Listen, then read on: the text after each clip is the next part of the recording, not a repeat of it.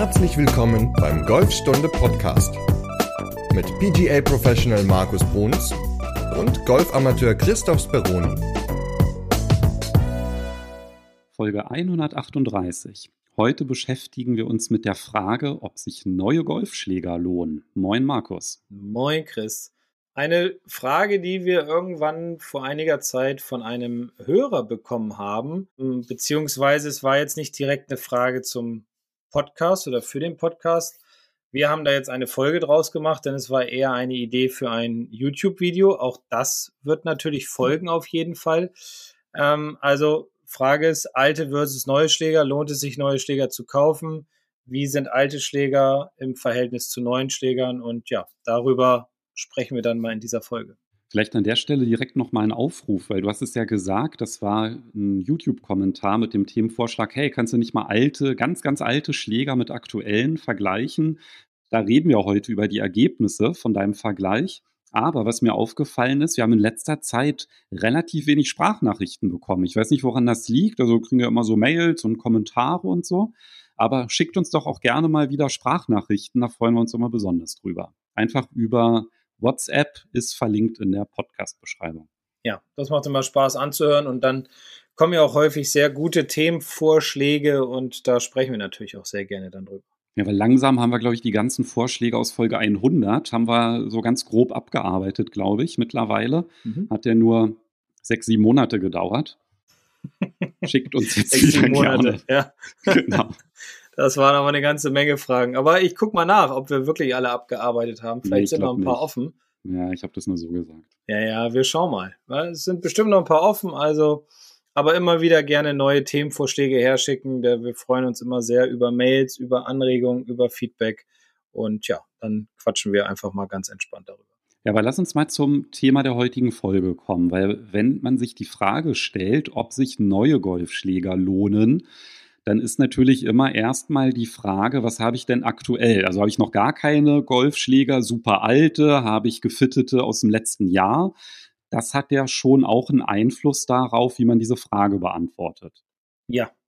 Es kommt natürlich immer ganz genau darauf an, so wie du es auch gesagt hast, ähm, wie alt sind denn meine Schläger tatsächlich? Ich hatte für den Test einen Schlägersatz von Anfang der 90er Jahre. Ich habe das mal ganz krass übertrieben sozusagen, das Thema. Habe jetzt also nicht irgendwie den aktuellen Schlägersatz genommen und einen von vor drei, vier Jahren, sondern wirklich einen aus Anfang der 90er Jahre, um einfach mal zu sehen, wie hat sich das in den letzten, was sind das, 32 Jahren, wie hat sich das da einfach entwickelt, das Equipment. Wenn man jetzt natürlich einen Schlägersatz hat, der, weiß nicht, zwei, drei Jahre alt ist, dann ist, kann es auch sein, dass natürlich etwas mehr Länge rauskommt, etwas mehr Genauigkeit, etwas mehr Fehlerverzeihbarkeit. Das ist ja so dieses altbekannte oder dieses sehr beliebte Wort. Muss nicht, kann. Also ich habe auch ganz viele Schüler, die gerne mal neue Schläger testen möchten. Dann mache ich mit denen eine Stunde, gebe denen halt so ein bisschen die Idee für den Schwung, aber hauptsächlich für den Schläger und da machen wir, nehmen wir über den Trackman die Daten auf. Und bei einigen ist es tatsächlich so, dass es sich nicht lohnt. Ja, also das muss man dann auch ganz klar sagen. Warte lieber nochmal zwei, drei Jahre. Vielleicht in zwei, drei Jahren gibt es dann wieder ein neueres Modell, dann würde es sich mehr lohnen. Dann sind deine Schläger vielleicht sechs, sieben, acht Jahre alt. Dann ist der Unterschied schon ein bisschen größer geworden. Also man muss immer gucken, wie alt sie sind und wie man auch so persönlich drauf ist. Ich hatte jetzt gerade einen Herrn, der hat sich, weiß ich gar nicht, Anfang des Jahres neue Hölzer gekauft oder Ende letzten Jahres neue Hölzer und äh, war jetzt bei mir beim Unterricht, kam von einem fremden Club oder einem auswärtigen Club und äh, sagte dann, ja, er würde gerne mal die neuen Hölzer testen und dann haben wir es gemacht und dann hat er gesagt, ja, die sind viel, viel besser, die will ich dann gleich mal direkt kaufen. Also das gibt es auch, das Beispiel. Es kommt ja mal so ein bisschen drauf an, wie man so unterwegs ist, auch finanziell und ob man Bock hat, jedes Jahr neue Schläger zu haben oder sagt, Mensch, fünf, sechs, sieben Jahre spiele ich mit denen. Das kommt ja immer so ein bisschen auf die Person drauf an.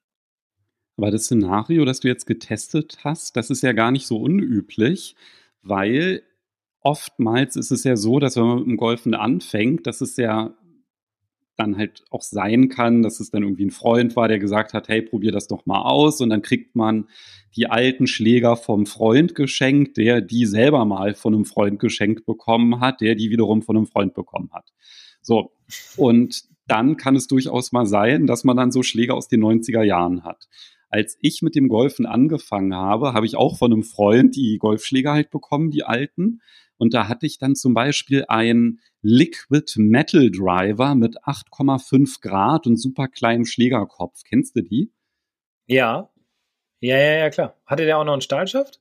Ah, da habe ich mich damit damals nicht so beschäftigt, aber okay, okay. ich weiß nur, dass die Bälle nicht in die Luft ja. gegangen sind. To total kleine Köpfe, 8,5 Grad, den musstest du wirklich, ja, also ich, auch jetzt bei dem Test, den ich jetzt gemacht habe mit den Schlägern, man muss den Ball schon sauber treffen. Also das, ich hatte so das Gefühl, dass Golf damals wesentlich schwerer war als heute. Also nicht nur was so die Regeln betrifft und was das Handicap betrifft und die Spielung und so weiter, sondern natürlich auch so die Schläger. Ich konnte mich im ersten Moment gar nicht so sehr an die Schläger erinnern, muss ich sagen, weil ich über die letzten Jahre natürlich ja immer wieder neue Schläger bekommen habe und gespielt habe. Dann vergisst man natürlich auch viel diese alten Dinge. Aber es ist schon krass, allein diese Köpfe, auch beim Driver, ich kenne die noch ganz genau, von denen du gerade gesprochen hast. Also da musste man die Murmel schon in der Mitte treffen. Und vor allem, man musste auch Geschwindigkeit natürlich haben, weil 8,5 Grad, äh, hast du den Ball überhaupt in die Luft gekriegt am Anfang? Nee, das meine ich ja. Also, ja. der ist halt nicht Wahnsinn. geflogen. Ja. ja. Also, ja, aber so ist genau das Szenario, was du beschrieben hast. Ich habe vom Freund die Schläger bekommen, die hat er von Freund und der Freund hat sie wieder von einem anderen Freund. Und dann sollte man wirklich mal langsam drüber nachdenken, sich neue Schläger zu kaufen. Ja, das Spannende ist ja wirklich diese Unterschiede. Also ich meine, ne, du hast mich jetzt gefragt, na, hatte der noch einen Stahlschaft? Also kann gut sein. Ne? Also ich habe jetzt gerade so parallel geguckt, wann der erschienen ist. Und ich habe jetzt hier gerade irgendwas Jahr 2000 gefunden. Das okay. Also waren dann halt auch ein bisschen betagter. Aber ja. du hast jetzt gesagt, Ende der 90er waren die Schläger, ne? Die du. Anfang. So Anfang der 90er sogar noch. Ja. Okay, also noch mal einen Ticken älter. Ja. Die hast du jetzt verglichen mit den Eisen, mit denen du jetzt auch gerade spielst. Richtig. Also du hast die Eisen verglichen und nicht Driver oder so. Genau, ich habe erstmal nur Eisen verglichen ähm, und das waren die Ping Eye 2 heißen die. Und äh, ich habe meine Callaway Rogue Pro Eisen dagegen geschlagen. Und ähm, ja, ich konnte mich dann so bei den ersten Schlägen schon noch wieder an die, an die Eisen erinnern damals. Ich hatte sie persönlich nicht. Ich hatte andere. Ich hatte mal Mitsuno ganz gerne gespielt da, damals zu der Zeit. Ähm, aber ich habe die Eisen gestellt bekommen von einem Schüler von mir und da hat man auch deutlich an den Schlägern gesehen, dass sie halt wirklich, ja, was sind das, über 30 Jahre alt sind. Die Griffe waren runter, die waren gebrochen, die waren aufgeplatzt, was natürlich auch normal ist, weil er hat, mich hat's gewundert, dass er überhaupt noch die Schläger hat. Ich habe einige gefragt und die haben alle gesagt, ich habe keine mehr. Ich habe selbst auch keinen alten Schlägersatz mehr, weil man die ja immer dann wieder weiterverkauft hat oder dann waren die so alt, dass man sie weggeworfen hat, weil man wollte sie auch keinem anderen geben. Also, aber war, war mal interessant zu sehen, wie der Unterschied zwischen diesen beiden Modellen und vor allem auch zwischen diesen beiden Baujahren ist. Also wenn man sich diese Ping i2-Schläger anguckt, dann sind die ja erstmal optisch, sehen die ja hochwertig verbaut aus. Also ich meine, es ist ja auch ein Markenschläger, also die waren ja auch nicht billig, als die mhm. rausgekommen sind. Mhm. Und wenn man dann halt solche alten Schläger hat, also ich meine, ich habe jetzt dieses Beispiel mit, dem, mit dem Driver gebracht. Ich meine, da merkt man das optisch dann schon, ne? wenn man da irgendwie so einen neuen Driver sieht, der hat dann so einen riesigen Schlägerkopf, der hat dann so einen Carbon-Look, der glänzt und wenn man da halt dann irgendwie so einen alten Driver, ich glaube, da merkt man halt schon alleine optisch, oh krass, der ist ja viel leichter, der neue, der ist größer. Da hat man irgendwie so ein bisschen auch mehr Selbstvertrauen, wenn man mit dem am Ball steht. Aber mit so einem alten Eisen, da ist es ja schon so, dass es erstmal optisch nicht so ein krasser Unterschied ist. Ne? Also die sind jetzt erstmal, glaube ich, so für ein nicht geschultes Auge sieht es erstmal so völlig in Ordnung aus, ne? wenn man so einen alten Eisensatz hat. Ja, also wie gesagt, bei diesen Ping i2, die ich jetzt benutzt habe oder, oder gespielt habe zu meinen, zu meinen Pro-Eisen, da ist schon, also der Unterschied ist dann später deutlich erkennbar, vor allem wenn man wenn man den Kopf mal umdreht, also die Rückseite anguckt, da waren die damals offen sozusagen, also die hatten so ein ganz leichtes Cavity Bag. Mein Pro-Eisen ist hinten geschlossen, da ist natürlich ein bisschen mehr Technologie dann in dem Kopf integriert, mit ein bisschen Gewicht hier, ein bisschen Gewicht da. Damals war natürlich die Gewichtsverteilung noch nicht so weit fortgeschritten, wie es heute ist. der Kopf an sich von oben fand ich so, dass die beiden sich sehr ähnlich gesehen haben, denn die Köpfe damals waren ja alle wesentlich schmaler. Also ist mein Empfinden, vielleicht, nicht alle, weiß nicht, aber auf jeden Fall dieser Kopf war ja wesentlich schmaler, war ja auch ein Eisen, was sehr viel von Tourpros gespielt wurde, weil die halt sehr fortschrittlich waren damals schon. Und äh, deswegen sah er recht sportlich aus. Und ich fand auch, er sah sehr sportlich aus. Wie gesagt, von der Topline her. Hinten halt dieses leichte Cavity Bag, dadurch eine geschwungene Sohle.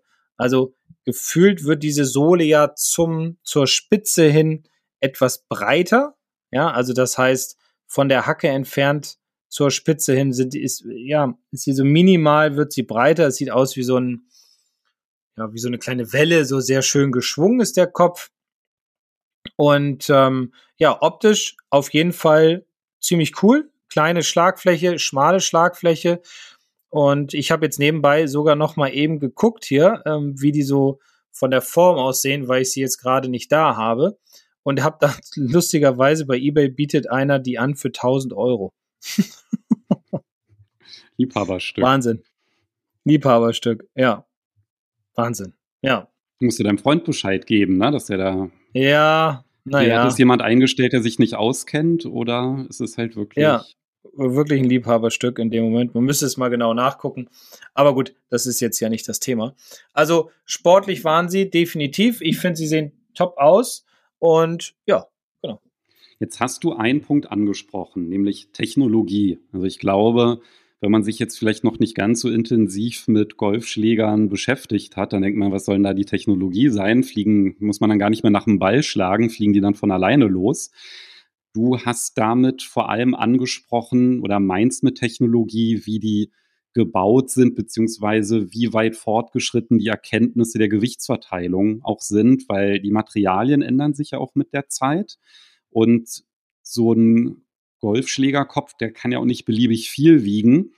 Und dementsprechend kann man durch Materialeinsatz und Bauform die Gewichtsverteilung halt auch so machen, dass der Schläger einfach fehlerverzeihender wird. Du hast jetzt von einem Cavity Back gesprochen. Das heißt, Cavity Back, da ist der, die Rückseite vom Schlägerkopf, die ist halt eher so ausgehöhlt. Ne? Und das mhm. Gegenstück dazu wäre so ein Muscleback, da hat man dann eher so, das ist dann halt geschlossen und da hat man dann halt Gewichte, die da halt mit drin verbaut sind. Ne? Genau. Das ist halt genau. so der Unterschied, aber beides führt erstmal dazu, es gibt ja auch moderne Schläger, die Cavity Backs haben, dass das erstmal fehlerverzeihender ist. Also das Gegenstück wäre noch ein Blade, also da ist dann halt gar nichts sondern es sind dann so geschmiedete, aber das ist eher dann halt für sehr, sehr, sehr gute Spieler. Wahrscheinlich besser Handicap 4 oder so, ne? Hm, ja, da musst du natürlich den Ball immer sauber in der Mitte treffen, ne? Und damit, damit die Murmel auch dahin fliegt, wo du sie tatsächlich hinhaben willst. Also, das ist schon, schon schwierig. Es gibt immer mal wieder welche, die die Schläger unbedingt haben wollen. Da muss man natürlich gucken, ob das passt. Aber die meisten spielen halt ja entweder so ein, so ein Muscle Bag oder halt so ein Cavity Bag. Also, das ist schon eher, sind schon eher die fehlerverzeihenderen Varianten, weil man einfach mehr Gewichte auch in den Kopf hineinbauen kann. Man kann das Gewicht besser verteilen im Kopf, man kann die Sohlen ein bisschen breiter machen, kann die Schlagfläche dadurch ein bisschen größer machen.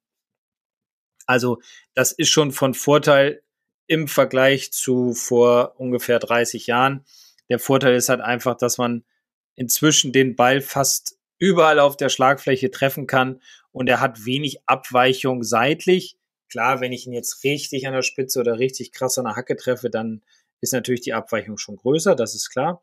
Aber Längenverluste sind auch relativ ja, überschaubar, sage ich mal, in der heutigen Zeit im Vergleich zu damals.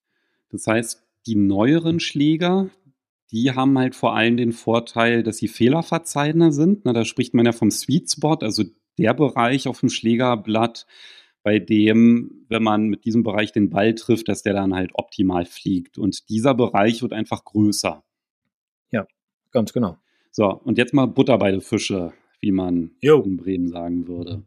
Ja. Wie sind denn jetzt die Unterschiede? Also, du hast ja jetzt olle Griffe drauf gehabt. So, da nehme ich mal Gut, an, egal. das hat dich jetzt nicht weiter beeinträchtigt, ne? weil hast ja jetzt nicht irgendwie 18 Loch mitgespielt, sondern hast wahrscheinlich halt auch mal gute ähm, Ballkontakte gehabt. Wie war das mit den Schäften? Waren, haben die halbwegs zu dir gepasst? Nee, das war so ein Leitschaft. Der passt also damals, heute, ähm, ich habe da so, so ein 6.0 Project X in meinen drin, das sind so Stiff-Schäfte aus Stahl. Damals hatten der äh, Leitschäfte, die waren auch beim Schlagen ja ein bisschen wabbliger. Ich habe trotzdem versucht, eine relativ hohe Schlägerkopfgeschwindigkeit damit zu bekommen, aber die Unterschiede waren schon, oder der, der, der Schaft war schon spürbar, der Ball flog anders, ähm, der ging, ja, ging, ging höher weg. Also da war schon, war schon durch den Schaft alleine schon zu merken, dass da ein krasser Unterschied war. Aber das ist halt auch ein Bereich, bei dem der technologische Fortschritt wahrscheinlich noch größer war als bei den Schlägerköpfen, oder? Bei den Schäften.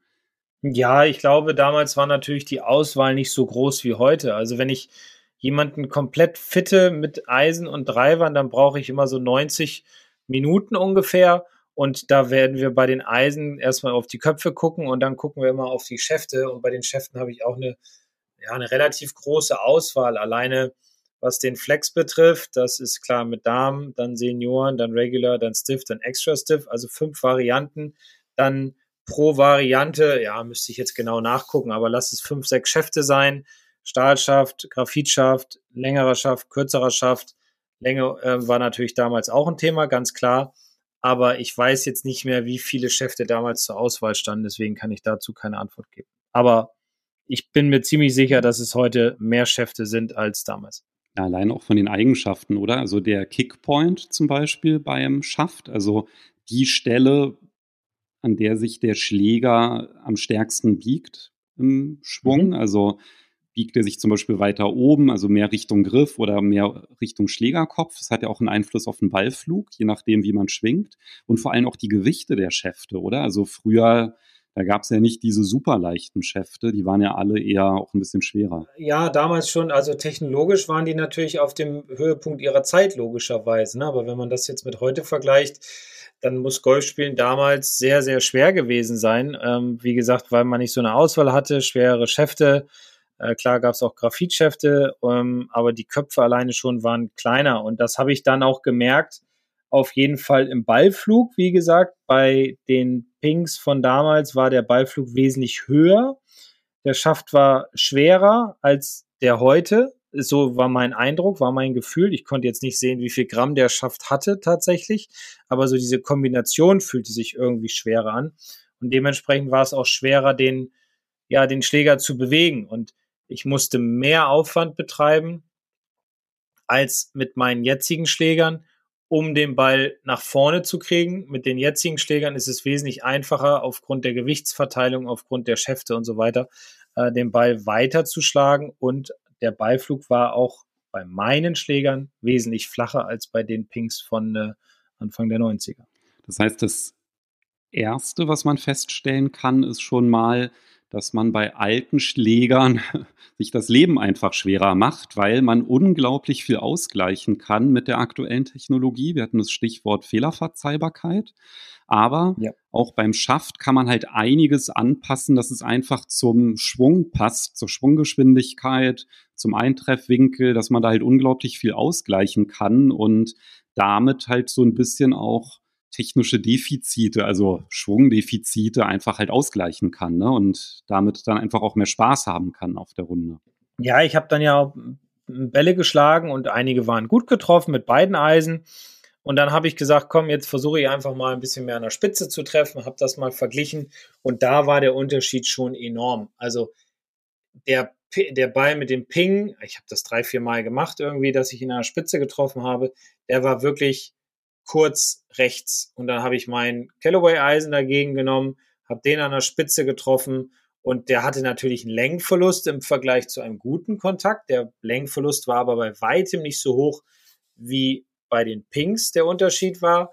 Ähm, und vor allem aber, was interessant zu sehen war, war die Abweichung war viel, viel geringer, weil einfach der Kopf anders aufgebaut ist und wie du ja schon gesagt hast, die Fehlerverzeihbarkeit einfach so dieses Wort ist, was ja so durch die Medien geistert, sage ich mal. Und der Unterschied ist schon ziemlich krass. Deswegen nochmal zum Anfang dieser Folge zurück, wenn man die Schläger von einem Freund hat, der sie von einem Freund hat und wiederum von einem anderen Freund, dann sollte man jetzt echt sich Gedanken machen und sagen, komm, jetzt investiere ich mal, weil das Golfspielen wird einfach wesentlich einfacher.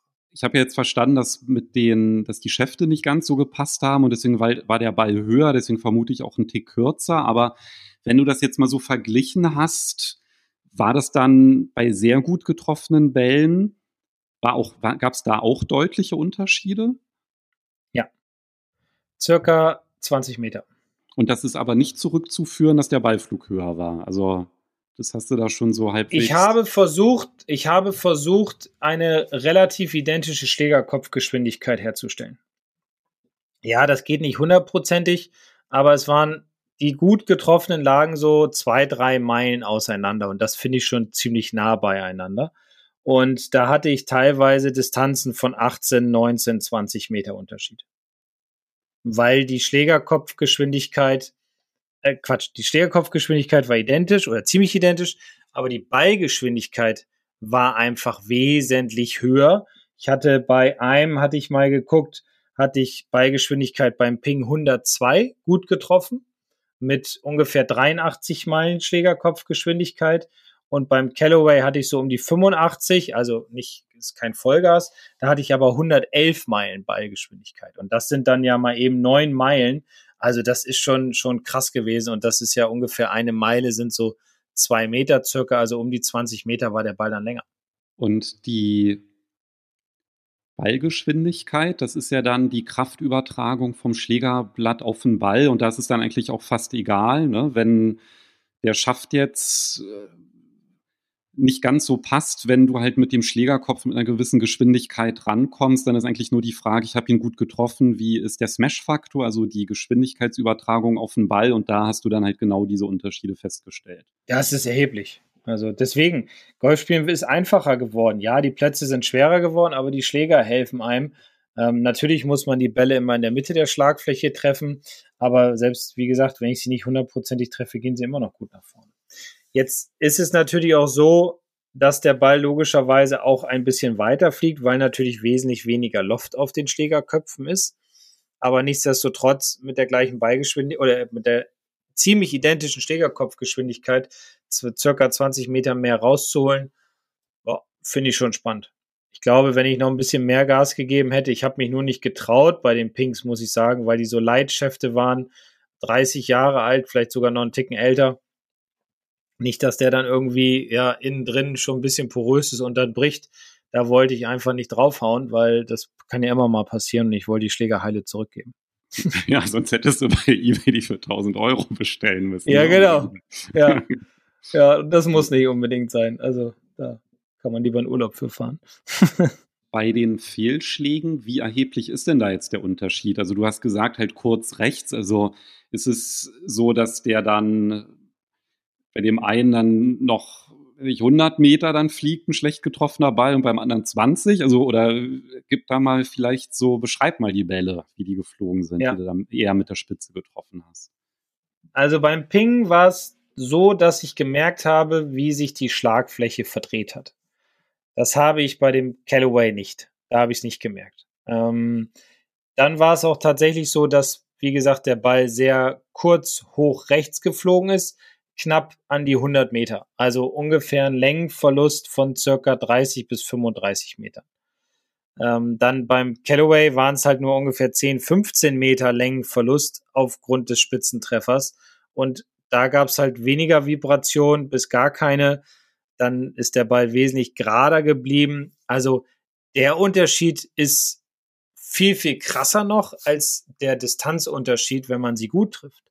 Aber der Nachteil ist halt, wenn man an die Schläger von früher denkt oder einen von früher nimmt, man muss sie, wie gesagt, sehr gut in der Mitte treffen, um halt die volle Energie zu bekommen, die man heute dann schon bekommt, wenn man den Ball nicht so sauber in der Mitte trifft, nämlich etwas mehr an der Spitze oder an der Hacke. Du hast ja jetzt immer von den Ping sind schlecht gewesen und die Callaway sind gut. Äh. Damit jetzt nicht so der Eindruck, nein, nein, damit jetzt nicht so der Eindruck entsteht, dass jetzt irgendwie alle Pinkschläger schlecht sind. Ich spiele ja selber halt Ping-Eisen, habe da gefittete und mir ist das dann halt auch so krass aufgefallen. Also die Schläger, die ich davor hatte, die waren fünf Jahre alt. Und wenn ich halt mit meinen Ping-Eisen den Ball toppe, dann spüre ich das ja, ne? so ein dünner Ballkontakt und dann staune ich immer. Dann denke ich immer, oh, danke, lieber Schläger, dass der die einfach in die Luft bringt. Also der ist natürlich deutlich flacher, der Ballflug, als wenn ich ihn jetzt richtig schön toll treffe. Aber das ist halt jetzt nicht einer, der irgendwie über die Grasnaht schießt. Der hat dann halt so die ungefähr noch die halbe Höhe und hat ein bisschen Längverlust, aber der, der kommt halt einfach der Ball, ja, oder der bleibt dann halt nicht irgendwie in einem Bunker hängen oder im hohen Gras, ja, auf dem Weg, sondern der macht einfach halt seine Meter. Und das finde ich halt so beeindruckend. Ich habe ja auch manchmal, hatte ich glaube ich schon mal in einer anderen Folge erzählt, so einen Ballabdruck, da ist dann wirklich nur der halbe Ball auf der Spitze. Und dann denke ich so, wie kriegt der Schläger das hin, dass der Ball da anständig fliegt? Also es ist echt unglaublich. Nein, also es sollte jetzt auch nicht, wie du es ja auch schon gesagt hast, nicht heißen, dass jetzt Ping-Schläger schlecht sind und Callaway-Schläger sind das Beste. Wobei, naja, ich habe halt nur den Ping-Satz bekommen. Wenn ich jetzt einen anderen Hersteller bekommen hätte, hätte ich jetzt ja auch über den geredet. Also das äh, soll jetzt bitte nicht so dargestellt werden. Also wie gesagt, die Spitzentreffer, das, das war eigentlich somit das krasseste oder der krasseste Unterschied, den ich da erleben durfte. Und ähm, ja, eigentlich ist das so, so der Vergleich gewesen. Also mein Fazit ist eindeutig, neue Schläger sollten es sein, um einfach mehr Genauigkeit zu bekommen, um das Spiel zu erleichtern. Kommt halt aber immer darauf an, wie alt die Schläger natürlich sind, die man jetzt in der Tasche hat. So, das heißt, wenn man alte Schläger hat, und ich meine, ich habe jetzt den Unterschied gebracht mit Schlägern, die fünf Jahre alt waren und das ist halt auch schon ein krasser Unterschied ja, bei, bei der Fehlerverzeihbarkeit. Also die waren jetzt natürlich auch deutlich günstiger, die ich davor hatte, aber es waren halt trotzdem neue Schläger. Ne? Und wenn man dann einfach nur mal bedenkt, okay, bei gut getroffenen Bällen, dann fliegen die vielleicht so, lass es 15 Meter sein, ja, sind die 15 Meter weiter. Aber bei den schlecht getroffenen, also nicht mittig auf der Schlagfläche, bleiben die halbwegs in der Richtung und ich habe nicht so einen krassen Längenverlust. Und bei getoppten Bällen, dann fliegen die halt trotzdem auch noch und haben eine gewisse Höhe. Für die meisten Hobbygolfer ist das ja perfekt, ja, weil die wenigsten treffen ja den Ball konstant im Sweet Spot, ja. Und ja, wenn ich halt einfach dann mit fehlerverzeihenden Schlägern auf die Runde gehe und halt auch bei gut getroffenen Bällen, die weiter fliegen, dann spare ich ja wahrscheinlich mindestens einen Schlag pro Bahn. Also wie würdest du das einschätzen, so vom Potenzial? Ja. Also Schläge sparen definitiv.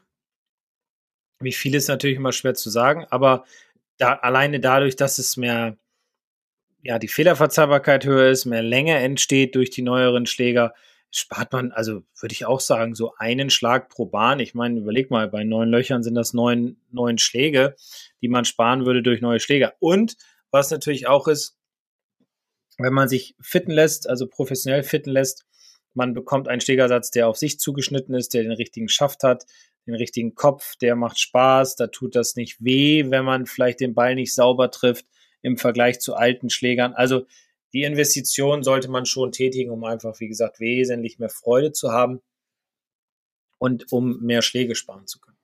Ich überlege jetzt gerade, ob wir vielleicht mal so einen alten Liquid Metal Driver mal bestellen sollten und dass du auch mal so einen Driver-Vergleich machst. Das wäre auch noch mal ganz witzig. Du wirst lachen. Ich habe noch einen. Und da mache ich auch noch einen Vergleich. Was? Echt? Hast ja, klar. Ja, hat er mir auch gegeben.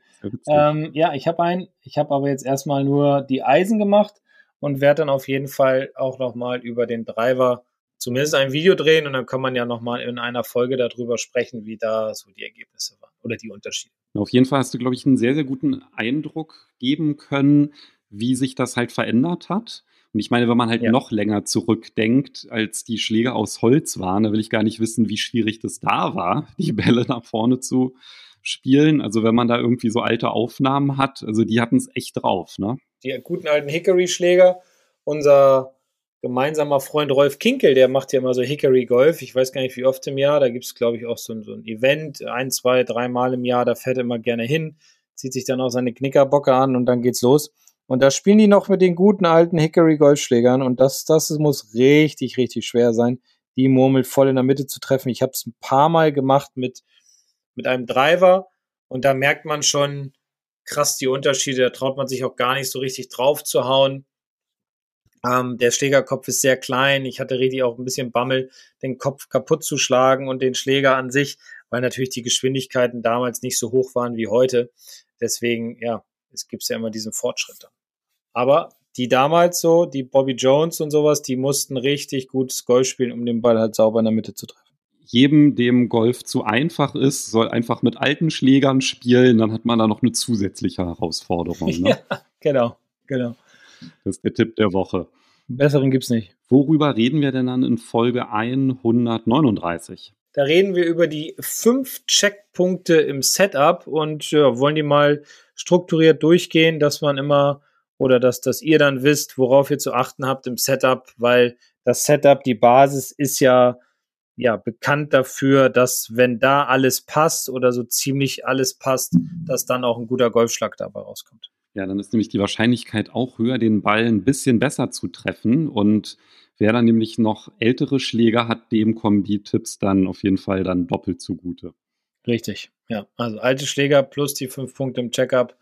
Ja, kann nur gut werden, aber mit neuen Schlägern wird es dann noch besser. Dann sehen wir uns nächste Woche wieder. So machen wir das. Also bis nächste Woche und bleibt alles schön gesund. Bis dann. Tschüss. Ciao.